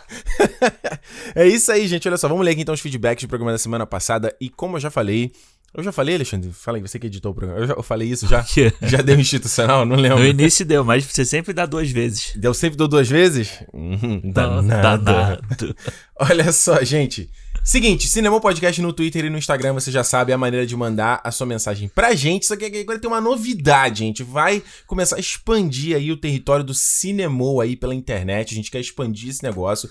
E decidimos de que agora também teremos uma versão em vídeo do Cinemou no YouTube e na Twitch. Olha aí. Tava esperando o comentário. Achei que você não ia falar nada. Seguinte, olha só, antes que você fique aí já, né? Caraca, a versão em vídeo. Não, essa não é a versão em vídeo que a gente já falou que a gente quer fazer. Sim. Que é onde você vai ver a cara da gente, aquela coisa toda. Isso aí vai ser no futuro, porque isso requer investimento, requer um monte de outras coisas que não dá pra fazer no momento, mas a gente quer fazer. O que, que a gente vai fazer agora é o seguinte: a gente quer é, melhorar o acesso das pessoas, né, facilitar o acesso das pessoas ao cinema. Então, uma das ideias foi justamente pegar a versão em áudio que a gente já tem hoje, fazer ali um, né, uma versão em vídeo ali, né, com um placeholder, a capa do, do episódio, uhum. isso aqui, e jogar no YouTube, jogar na Twitch, porque, cara, principalmente essas ferramentas, eles têm uma, uma principalmente o YouTube, né? Tem uma ferramenta ali de busca, né? De indexação que é, é, muito poderosa. E a gente vai tentar. Vamos ver se Uh, facilita, né, as pessoas encontrarem o cinema, falar, por que, que é isso aqui?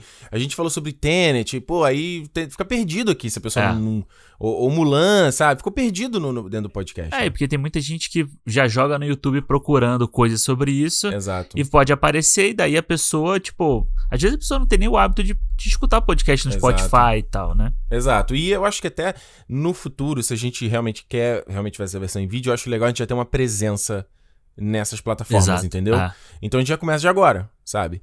Então, e, e tem muita gente que fala, ah, lugar de podcast não é no YouTube, não sei o que. Eu acho que isso é uma tremenda babaquice, acho que tem provado aí, né? Cada vez mais versões. Pô, o Joe Rogan aí, que é um é. enorme sucesso, maluco bomba no, no YouTube com versão em vídeo. Então ainda não é a versão em vídeo que a gente quer fazer. Exato. Mas eu acho que vai ser legal aí. Tem gente, pô, tem YouTube Premium que a galera ouve com né, a tela bloqueada. É, exato. A Twitch tem isso nativo de ficar rodando no background, assim, né? Então, sim, eu acho que pode ser uma ferramenta muito legal. Então, o que a gente quer pedir agora para você é que você dê lá um subscribe lá, vai lá se inscrever no perfil lá do Cinema no YouTube e dá um follow na gente lá no perfil da Twitch também. Cria sua conta lá rapidinho, só porque isso ajuda muito, entendeu? Eu sei que pode parecer falar, pô, mas eu já ouço o podcast em versão em áudio, mas é, a gente precisa do número de pessoas pessoas ali, né? É, inscritas ali. É realmente. Nesse caso, é realmente questão de quantidade, sabe? É, né? é muito mais mostrar volume de quem tá ouvindo, né? De quem é. segue. Não é só. É só porque a gente às vezes tem que mostrar, né? Tipo, a gente fala aqui de marcas, de, de, de uhum. né? Do pessoal. A, da gente fazer alguma coisa aqui no cinema, a gente tem que mostrar quantas pessoas seguem, quantos Sim. canais a gente tem, né? Então, cada vez mais também o, marcas, essas coisas olham para isso. Então, o volume. Tu trabalhava com essa parada, tu sabe que é verdade, né? É, pois é. Tipo, existe, vamos dizer, tem, tem de, determinada forma que a pessoa olha pro micro, pro médio e pro macro, entendeu? Então, a gente tem que se encaixar nesses, nesses perfis todos porque a gente quer expandir cada vez mais, né? Exato. Eu acho até no futuro você vê que cresceu, se tudo der certo, né? Então até pode já, já até para de seguir se não faz mais sentido para você, entendeu? Não tem problema é, nenhum. Verdade. Mas agora nesse começo é importante, a gente inclusive quer fazer já pro mês que vem, numa futura gravação, a gente transmitir a gravação ao vivo. Mais uma vez, não é ainda a versão editada, uh -huh. vai ser uma versão bem crua mesmo, mas aí você já tem uma noção, né? A gente já pode brincar um pouco lá. Até recentemente, né, a gente fez a live de um ano do do, do cinema. Do cinema, a gente fez no Instagram. Eu acho o Instagram meio ruim para é, sei. porque ele, ele tem a coisa, né, de limitação de tempo. Pois é, a gente tava falando, queria fazer, falar mais ainda, ele acabou. Com uma hora acabou a live. Ah, e tem a questão da limitação também da, da câmera do celular, né? Tipo, o celular em pé, então é. a gente ficou todo apertado aqui, assim, pra... Pois é, e acho que a pessoa até, pô, acho que às vezes a pessoa quer acompanhar e ficar fazendo outra coisa no celular, é, não exato, consegue. Exato. Então acho que pode ser também uma oportunidade legal no futuro da gente ter essa, essas plataformas pra poder brincar também. Então é o seguinte, Cinemou Podcast no YouTube e na Twitch, né? youtube.com barra Cinemou Podcast, twitch.tv barra Podcast, twitter.com barra Podcast, instagram.com barra Podcast. Você já entendeu o padrão, né? É fácil. É, é fácil, né? então vai lá, ajuda a gente lá, dá esse apoio, porque vamos ver, tomara que isso ajude a gente a tra trazer mais gente pro. Exato. Pro nosso, pro nosso, nosso clubinho aqui, não é, não, Alexandre? clubinho, nosso clubinho de cinema. Exato. Olha só, gente, vamos então, como eu falei, ler as mensagens do programa da semana anterior e temos mensagem de voz aqui que a gente recebeu no Instagram do Otávio Oliveira. Vamos ouvir. Fala, Alexandre. Fala, Ricardo.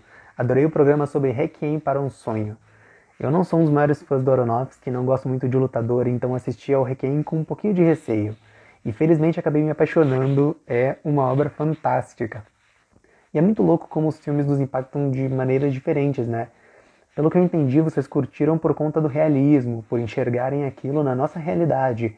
E eu gosto quase que pelo oposto, ele pega essa realidade e amplia ela de uma forma tão exagerada e caótica.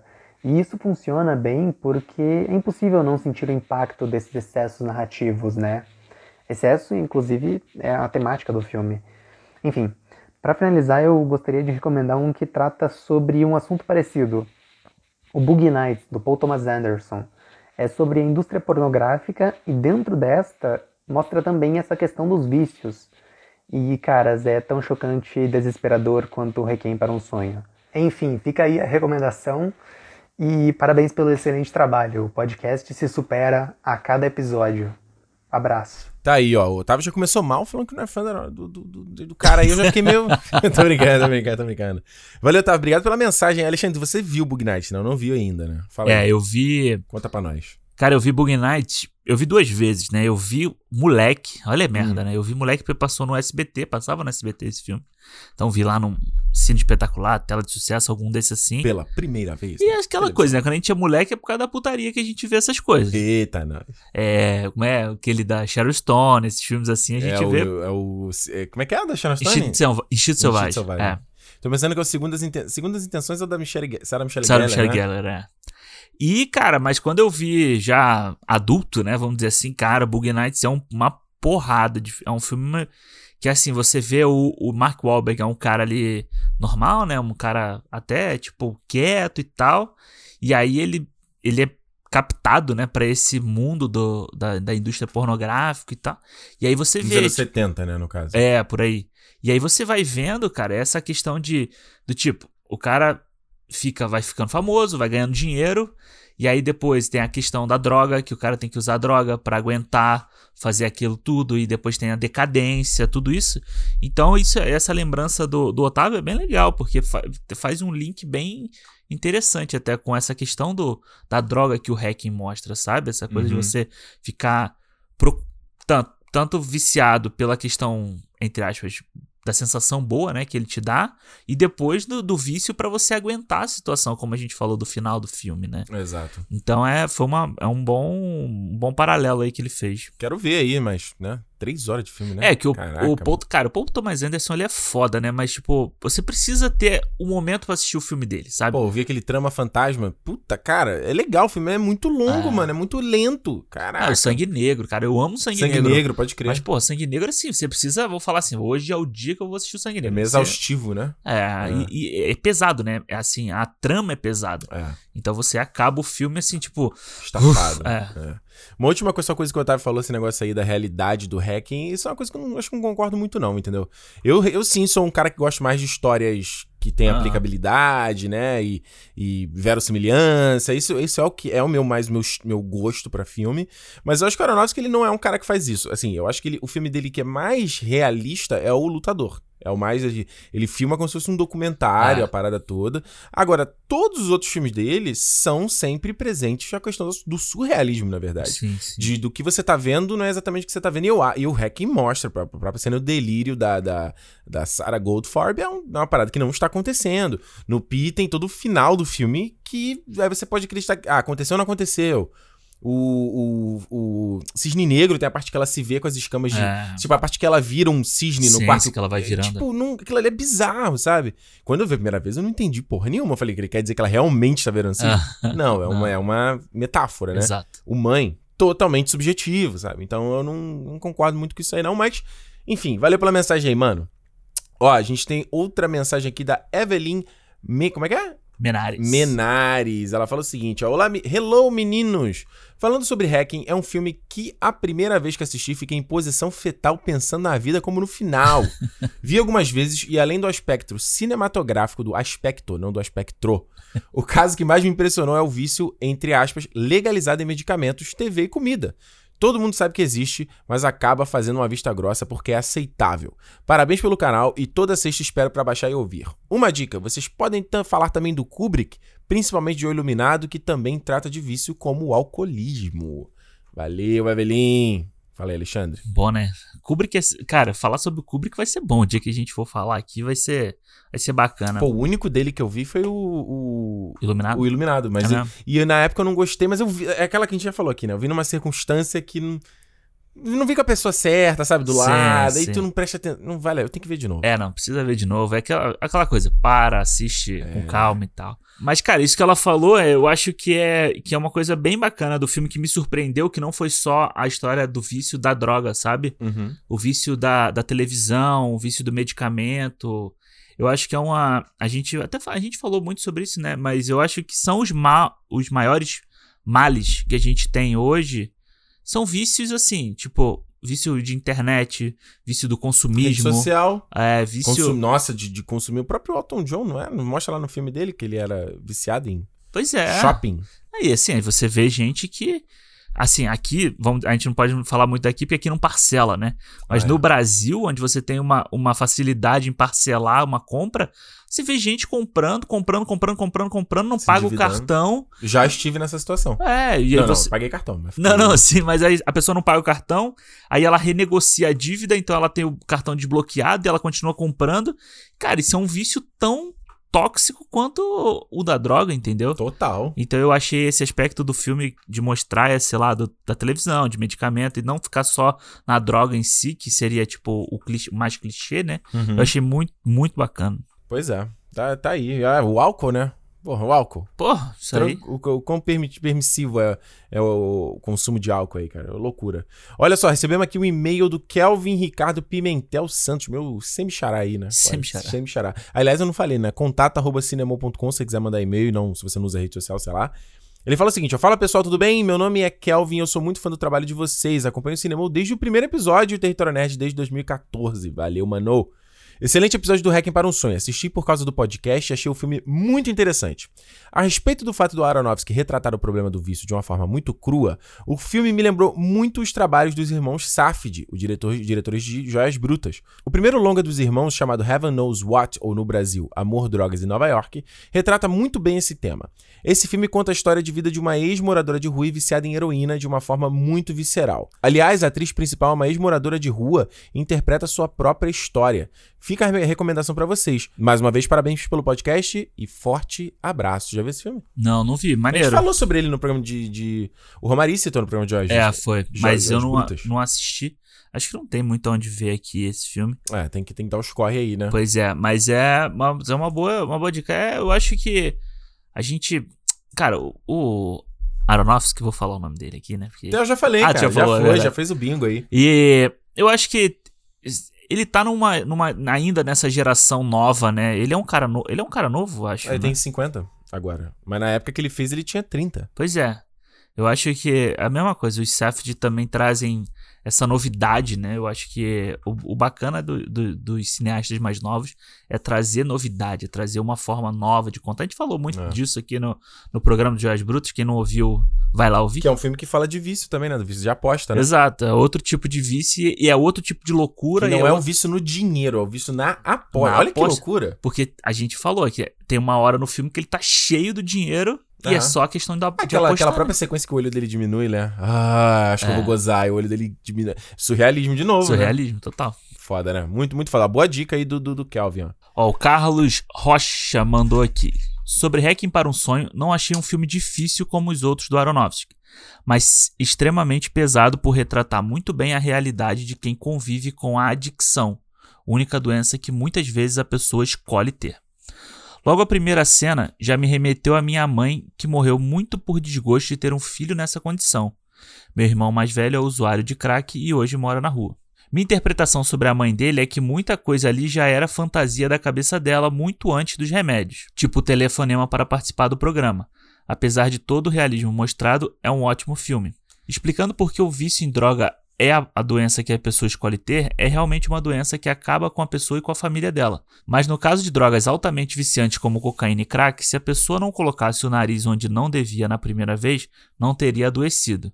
É uma conclusão minha de quem viu isso bem de perto. Falem sobre outros filmes do Aronofsky. Fonte da, Vida, Fonte da Vida e Mãe são meus preferidos, junto com o review de mãe do Ricardo no Território Nerd. Abraços. Carlos, aí, valeu, mano. Obrigado pelo, pelo carinho aí. E, pô, força aí nessa, nessa tua história, né? Porque. É. Essa coisa de você ter, você ter um parente, né? Eu tenho, eu tenho um parente que não, é, não chega a ser tão próximo, é como um irmão, né? Mas tem um parente na minha família que de você conviver assim, você vê como a- é, destrói tudo, né? Sim. Eu acho que só o fato dele falou, né? Tipo, a mãe falecer de desgosto, cara. Você imagina o quão pesado é isso, sabe? É. O quão pesado é. É, tipo, a, a pessoa tá tão no vício que vai morar na rua, sabe? Que vende tudo. É uma parada que. é, eu, eu não só não sei se eu concordo 100% com o Carlos, isso que ele tá falando, que parte é uma coisa que a pessoa escolhe ter, Uhum. porque eu acho que, como a gente debateu aqui no, no Hacking, eu, eu, a gente tem que ter cuidado pra falar isso, entendeu? É. De que é uma escolha, como se você fosse na sacanagem, entendeu? Eu acho que tem caso que é. Eu acho que tem sim a galera que vai na ondinha, ah, porque vai ser legal, ah, porque bibibi bobobó, e tipo assim, o que eu acho impressionante, não vai dar nada, né? O cara é o super-homem. Já é. tem histórias de pessoas que se fuderam e se destruíram, mas não. Ele vai conseguir, não sou viciado. Eu sei quando para a hora que eu quiser, entendeu? É a história do comigo não vai acontecer, né? Exatamente. Então tem essa parte sim, mas eu acho que como a gente. Aliás, já até tava vendo esses dias, né? O próprio irmão do Joseph Gordon-Levitt, né? Ele faleceu de, de overdose, né? Ah, é? Há alguns anos. Não sabia. E é a mesma coisa, tipo assim, o cara. ah, É que eu vou usar, falar, tipo, usar um termo perturbado, ele tem um, uma conotação muito. muito é, como é que se chama? De deboche, né? Mas não é isso. É tipo, realmente a pessoa não tá bem na cabeça dela, né? É, é uma. Muita gente ah, acaba usando a droga como um alento, né? Como uma forma de, tipo, De ficar desligar. bem. É, exatamente. Mas, cara, o Carlos, é. De novo, força aí pra, ne- nessa história toda. Não sei quanto tempo tem isso também, né? Não sei. Mas é- pelo, pelo jeito como ele fala, ainda é uma coisa que, que. Que, claro, vai sempre marcar ele e a família dele, né? Então. Eu acho que, mais uma vez, o cinema, a gente não pode ver só filmes tipo. A gente ama ver filme da Marvel, mas a gente precisa ler, ver outras obras como Hacking, como o Bug Night, que, que a gente citou antes Uhum. que é pra gente entender um pouco a realidade por outros olhos, sabe? Ter uma Sim. visão maior da onde a gente vive. A gente não pode usar o cinema só como distração. Entretenimento é ótimo, a gente adora, é legal. Há faz espaço pra parte. isso. Exato. Vê aí o Velozes e Furiosos 10 e 11. Adoro, amo, amo Velozes e Furiosos. Mas. Mas a gente tem que assistir outras coisas porque isso faz a gente pensar, isso faz a gente questionar, isso faz a gente ser mais inteligente. é, eu, eu acho que é um exercício de empatia, sabia? Exato. Cinema. Não só cinema, tipo livros e obras e coisas que falam de coisas diferentes da tua realidade, né? Música.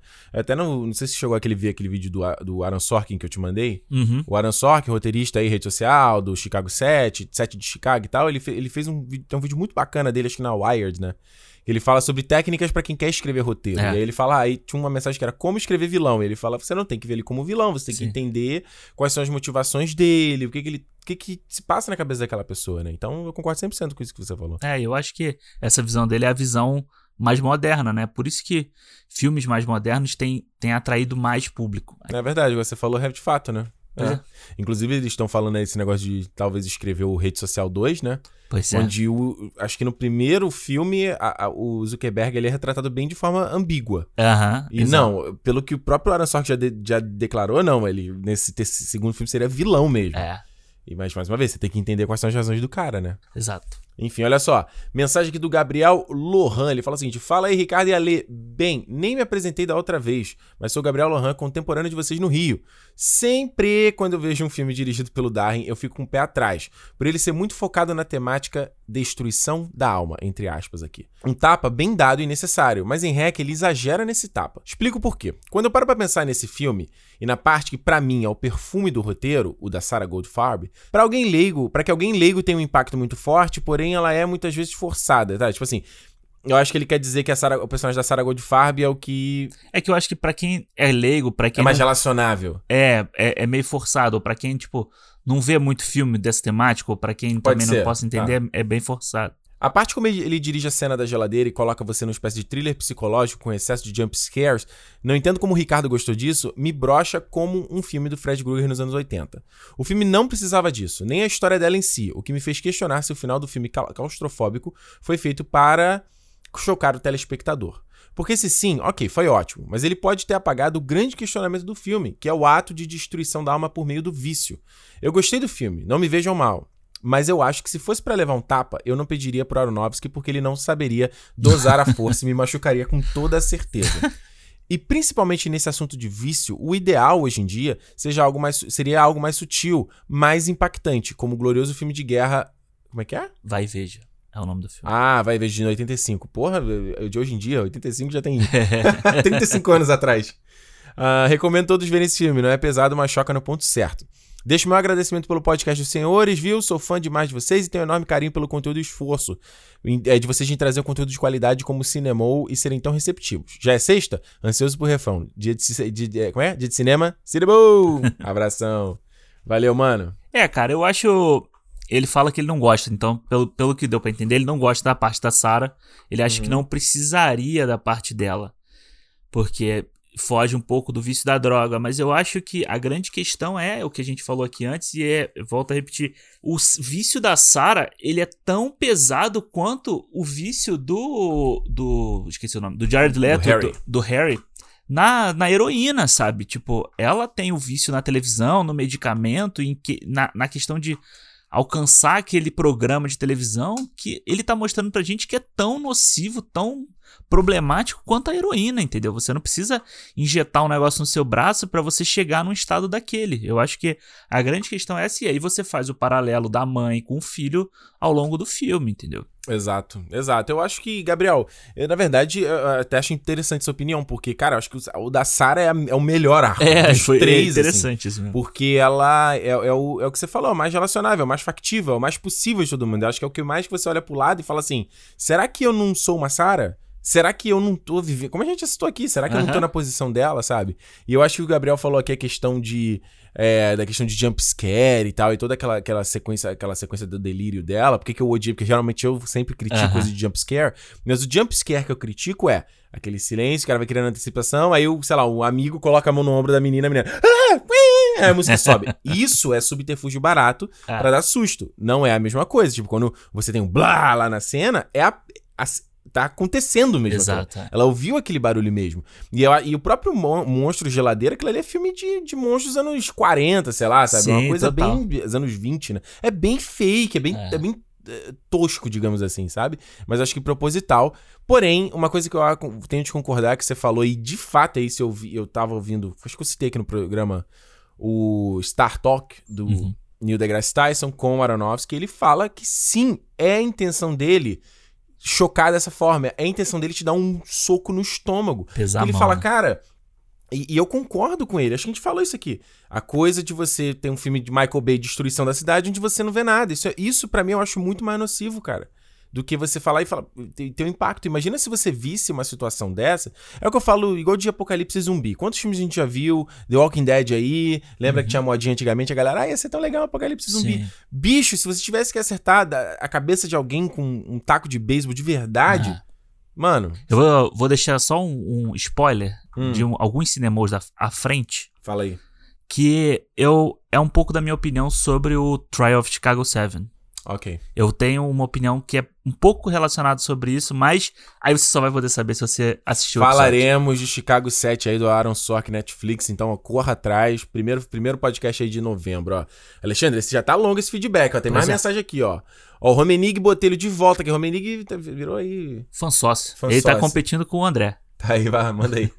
ó, o Romenig mandou: Hacking foi um filme que mudou a minha vida. Ô, louco.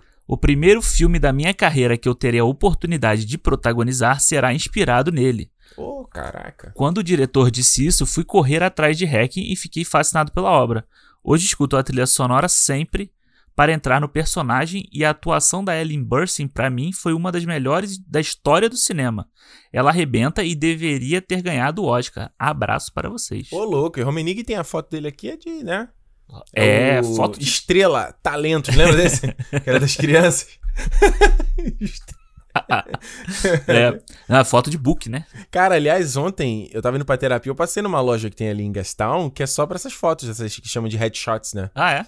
É, que aí na, na frente, assim, ah, você é modelo, você é ator, é pra você. Você tem que ter isso aí, né? E aqui tem que ter também, né? Tem ator pra caralho morando aqui por causa disso. É, não, total. Mas é isso aí, Romenig, ó. Boa, hein? Boa, Aliás, quando esse filme tiver aí, manda pra nós manda aí. Manda pra gente que a gente vai ver. Sabe que a gente aqui não tem papas na língua, não, né?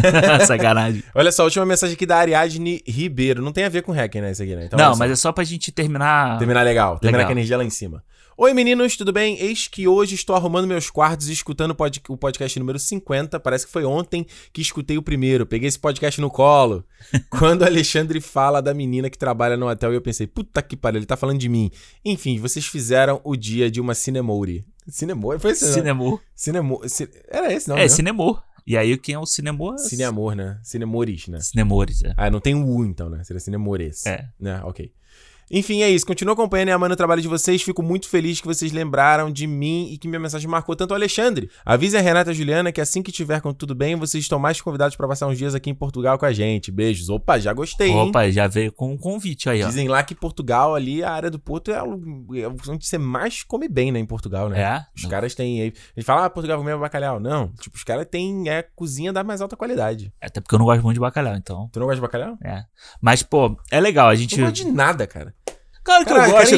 enjoado de comer é Alexandre, cara. O cara mais. Não, olha, não dá. Vai fazer uma comida. Feijão, não come. Aí, cebola, não come. Não, eu já É, falei que eu Pimentão, como, não come. Que- Um monte de coisa você não come. no cachorro quente que a gente fez tinha cebola e pimentão, eu comi, cara. Tá, mas tava ali, não dava nem pra sentir. Sabe, o tava pro- sabe qual é o meu problema? Ah. Eu, se tiver na comida eu comer ali de boa. Aliás, eu fiquei sabendo que você ia trazer esse cachorro quente hoje, né? Que sobrou do teu aniversário. Cadê? Ah, ninguém me falou nada. Ah, me prometeram. me prometeram esse cachorro quente aí. Ah. Mas então, é só agradecer a mensagem da Ariadne, que foi, foi uma, uma lembrança, eu não lembrava o nome dela na época, no, no dia que a gente gravou, né? Tá aí, Mas registrado. é isso, valeu. Pegou no colo o podcast. Viu? Postei lá no Instagram, falei, dia do podcast. Qual foi o que você ouviu? Primeiro cinema. Galera, primeiro, primeiro, primeiro. Falei, caraca, é, Galera, tá aí, tá, tá, comprada, 100% fechado. Exato. Então, se tá por 100% fechado, agora o que você faz? Vai lá no YouTube, Cinemou Podcast. Vai lá na Twitch, twitch.tv barra Podcast.